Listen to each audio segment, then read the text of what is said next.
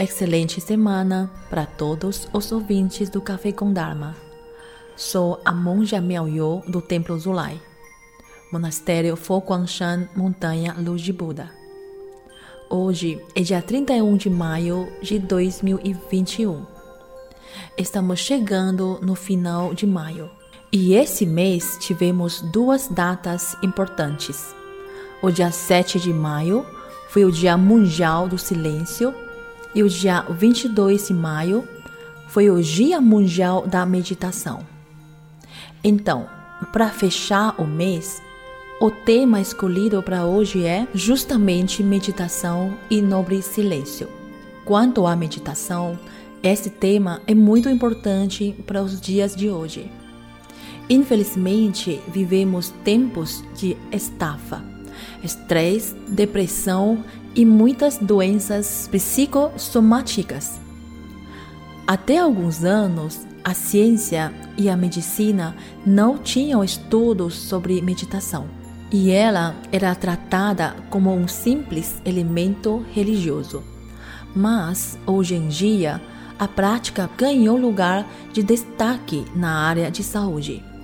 É preciso dizer que, para nós, budistas, a meditação vai além de uma simples ferramenta para melhorar a saúde mental e física das pessoas. Que bom que a ciência reconhece a importância dela na prevenção e tratamento de males diversos. Hoje em dia, pelo mundo, governos não apenas autorizam médicos, hospitais e clínicas a recomendarem essa prática, mas também encoraja os profissionais de saúde a aprender e oferecê-la para seus pacientes. Quanto ao silêncio, no budismo humanista, chamamos a busca pelo silenciamento de nobre silêncio. E ele anda junto com a prática da meditação. O excesso de ruídos aumenta os níveis de estresse e a meditação permite que as pessoas se desliguem temporariamente do mundo barulhento e tenham um encontro profundo e confortável consigo. Antes de pandemia, o templo organizava anualmente retiros de meditação em nobre silêncio. Mas agora não temos previsão de reabrir nossos portões. Então precisamos esperar mais um pouco. Se você não tem tempo ou recursos para fazer um curso de meditação, trago um presente para você. Baseada nos ensinamentos do venerável Mestre Xing Yun, compartilho no Café com Dharma de hoje algumas dicas que podem trazer imenso benefício para qualquer pessoa, independente da sua opção religiosa, onde você vive e seu estilo de vida. Se essa transmissão chegou até você, certamente hoje é seu dia de sorte. Vamos lá. Primeiro, cuide da saúde mental e corporal. Use a lei de causa e efeito em seu benefício. Os resultados aparecem na medida que acreditamos neles e somos fiéis aos nossos propósitos. Pratique diariamente uma caminhada silenciosa e alguns alongamentos, mesmo os mais simples.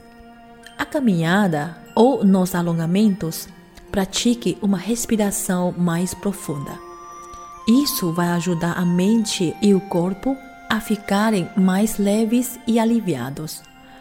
Você também pode fazer algo mais elaborado, como yoga e tai chi.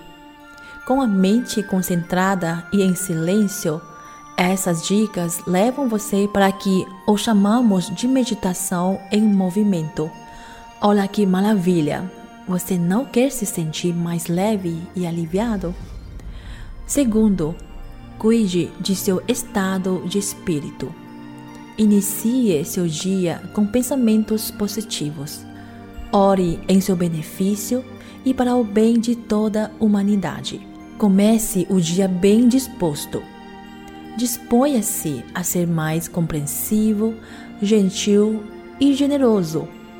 Siga esvaziando seu coração da impaciência, desatenção, da mágoa, da raiva, do medo, da preguiça e da dependência dos outros. Já já vou falar sobre a importância da respiração para sua mente. Quando estiver tenso, respire mais profundamente e conte até 10 antes de reagir ou responder. Devemos nos esvaziar dos venenos da ignorância, apego e aversão, que trazem desavenças e doenças. Pessoal, contar sua respiração nessa hora ajuda a interromper uma energia ruim. É o famoso conte até 10 antes de reagir. Terceiro, dê mais atenção à sua respiração. Podemos ficar várias horas sem beber água e ficamos vivos. Podemos ficar horas e dias sem comer e ainda assim conseguimos viver. Mas uma pessoa morre se faltar o ar por poucos instantes. Ao levantar-se do sofá, abrir uma porta ou simplesmente fazendo faxina, podemos inspirar mais profundamente, reter o ar por alguns segundos e soltá-lo. Essas ações diárias são oportunidades para respirar melhor. Essa prática melhora a circulação sanguínea, a oxigenação do cérebro e evita o envelhecimento precoce dos nossos músculos, órgãos e ossos. Isso pode melhorar sensivelmente o nosso estado físico e mental. A concentração na respiração é um dos mais importantes métodos de meditação ensinados pelo Buda. Logo, esse é um conselho sensacional vindo do próprio Buda. Quarto, por fim, adote o silêncio e a contemplação. Vivemos em uma sociedade ruidosa TVs, computadores e rádios ligados, buzinas e vozes na rua, barulhos na vizinhança e dentro de casa. Fazem parte do dia a dia. Mas não estou falando do silêncio externo. O praticante budista que adota o nobre silêncio deve treinar o autocontrole e olhar dentro da sua mente, mesmo que o mundo ao redor seja caótico. Feche os olhos e usufrua do silêncio. Isso equivale a dar uma trégua para seu cérebro. Mesmo durante o dia, se tem a chance, procure o silêncio interior. Ande no meio da natureza, sinta o vento, olhe as nuvens. Observar as coisas sem ficar julgando também é um dos caminhos que levam ao silêncio interior. O silêncio interno, quando bem aproveitado, pacifica a mente e harmoniza o corpo. Se quiser escutar algo, que tal o som do silêncio?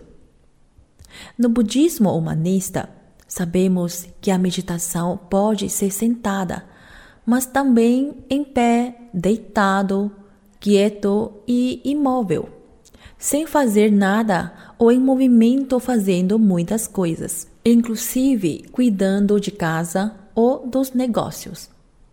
A meditação não é algo misterioso, portanto, cada um de nós pode experienciar e se beneficiar dela. Lembre-se, todos sonham com um mundo melhor. Mas quem quer ajudar a melhorar o mundo? Devemos começar melhorando o nosso mundo interior. Então, vamos praticar. Desejo a todos uma excelente semana e um mês de junho cheio de paz, saúde e oportunidades. Até a próxima semana. Omitofo.